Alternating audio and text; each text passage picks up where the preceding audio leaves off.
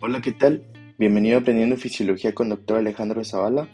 En este episodio vamos a hablar de pruebas de función respiratoria. Aquí tenemos que tener identificados dos parámetros, la capacidad vital forzada y el BEMS 1. Empezando con la capacidad vital forzada, este es el volumen expirado forzado después de una inspiración máxima. Le pedimos al paciente que inspire todo el aire que pueda y luego le decimos que lo saque todo, todo lo que pueda y que lo haga forzadamente, que lo haga fuertemente. De hecho, esta capacidad vital forzada, en cuanto a volumen, viene siendo lo mismo que la capacidad vital que veíamos en la espirometría.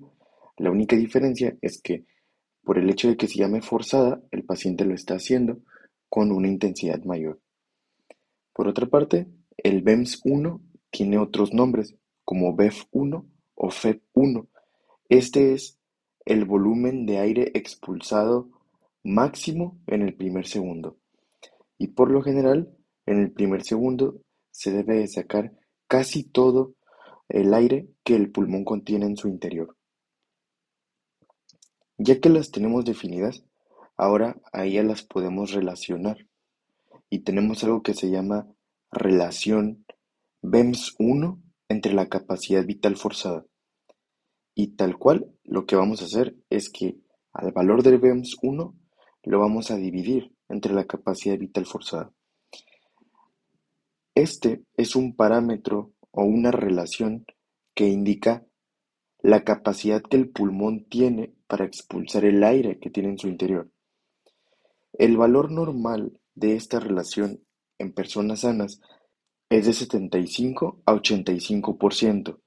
Esto quiere decir que el pulmón en el primer segundo debe sacar el 75 a 80 85% de lo que tiene en su interior. Hablando, por ejemplo, de una persona sana, vamos a suponer que le hacemos estas pruebas. Le pedimos que inspire y luego que expire lo más rápido posible, lo más fuerte posible. Y nos encontraríamos en una sana, una persona sana, por ejemplo, un BEMS de, por ejemplo, 4 litros y una capacidad vital forzada de, por ejemplo, 5 litros. Si hacemos esta división, 4 entre 5 nos va a dar a 0.8, que es lo mismo a 80%. Entonces aquí estamos viendo que cae en el rango de normalidad. Ahora vamos a empezar a hablar de cómo se comportan estas pruebas en enfermedades obstructivas o enfermedades restrictivas. Hay que recordar que en las enfermedades obstructivas como el asma, enfisema y el EPOC, el aire principalmente batalla para salir. Entonces, en estas patologías tenemos que la relación BEMS1 entre capacidad vital forzada es menor a 75%. Esto indica que el pulmón no es eficaz para sacar el aire que tiene en su interior. Si individualmente revisáramos al BEMS1 en estas patologías, lo tienen disminuido, debido a que por definición es el volumen expirado máximo en el primer segundo y como estas personas tienen un grado de obstrucción, pues no sale adecuadamente. Si analizáramos también la capacidad vital forzada individualmente, también la tienen disminuida, debido a que en un principio estas personas cuando inspiran pues no meten la suficiente cantidad de aire debido a la constricción que hay y también al momento de sacarlo pues no lo sacan suficientemente, entonces tiene disminuida la capacidad vital forzada. Por otra parte, cuando estamos hablando de las enfermedades restrictivas, tenemos que aquí está de prototipo de enfermedad es la fibrosis pulmonar.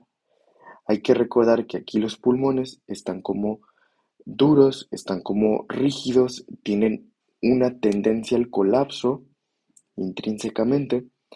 Entonces, cuando estas personas meten aire, lo hacen en muy poca cantidad debido a que el pulmón está rígido y no permite que entre el aire. Sin embargo, a pesar de que es poco aire, cuando estas personas quieren sacar el aire, lo sacan muy velozmente. En el primer segundo sacan casi todo el aire que tenían adentro de su pulmón. Lo que pasa es que estos pulmones tienden una, a tener un comportamiento hacia el colapso. Entonces, cuando esas personas expiran y colapsan su pulmón, se sale muy rápido el aire ya que el parénquima intrínsecamente ya está algo colapsado. Entonces, cuando en las enfermedades restrictivas hacemos la relación BEMS1 y la dividimos entre la capacidad vital forzada, da un valor a mayor a 85%. Esto indica que el pulmón, en el primer segundo, está sacando más del 85% de lo que hay en su interior.